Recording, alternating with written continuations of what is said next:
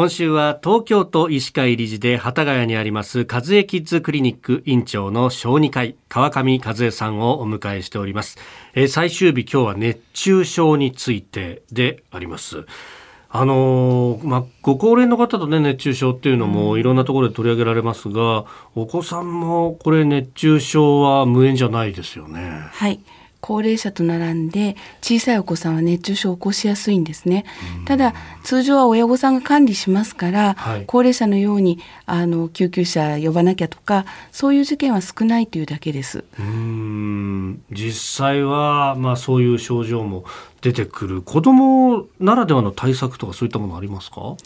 あの子供の場合は体重あたりの表面積が大きいんですね。ですから熱せられやすくあの冷えやすいという特徴を持っていますので、はい、それと体が小さいので地面に近いところで生活しているということから、例えばアスファルトの道路を歩かせるような時親御さんが感じているよりもっと暑さを感じてるんだっていうことは知っておいていただきたいと思います。なるほど、はい、そっか表面に近いわけですもんね。はい、じゃあこれ歩くだけじゃなくってこうベビーカー乗せたりとかっていうのも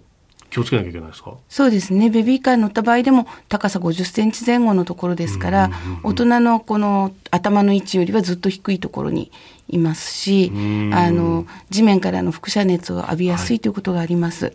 それから自分で脱ぎ着ができないとか、はい、それからまだこう喋れない赤ちゃんだと喉が渇いたということも言えませんので、親御さんの方で配慮して水分を補給してあげるとか、はい、あのあまり長時間のお出かけをしないとか、そういう工夫をしていただかないと気が付いた時にはお熱が出ていると。ぐったりしてお熱が出ているというような形で出てくると思います。こうぐったりしてお熱が出てくるというような症状になった場合どうやって対処したらいいですか？まずは涼しいところに連れて行って、はい、それから水分をゆっくり飲ませていきます。ゆっくり飲ませはいこの時の水分って例えばどういったものがいいですか？そうですね。あの汗をたくさんかいていれば、はい、イオン飲料のようなものの方がいいですけれども、はい、あのいわゆるスポーツドリンクだと糖分が多すぎるのであのいわゆる経口補水液を使われるといいと思います。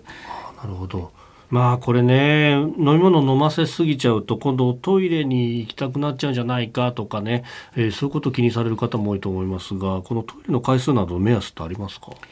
そうですね。熱中症の逆に評価判断の仕方として、はい、子どもの場合2時間に1度ぐらいはお手洗い誘ってみる、うん、おむつの子だったら2時間に1度ぐらいおむつを開けてみておしっこしてるかどうか、はい、これで判断するといいと思います。おトイレ連れて行って、はい、全くおしっこ出ないとしたら、あ危ないなっていうことで飲ませる。でしっかりしていればでしかもその色が薄めだったらあちょうどいいなっていうことで本人の意思を聞きながら、うんうん、あの一口二口飲ませるというような形で考えていくといいと思います。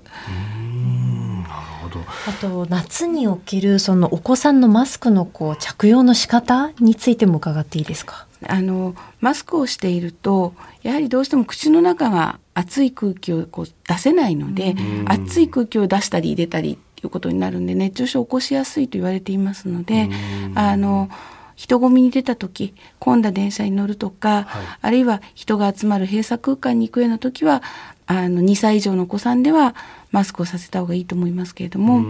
あの例えば道路を歩く時とか、はい、公園で遊ぶ時などは子どもさんのマスクはしなくていいと思います。むしろマスクすることのリスクってものも考えなきゃいけない。そうですね。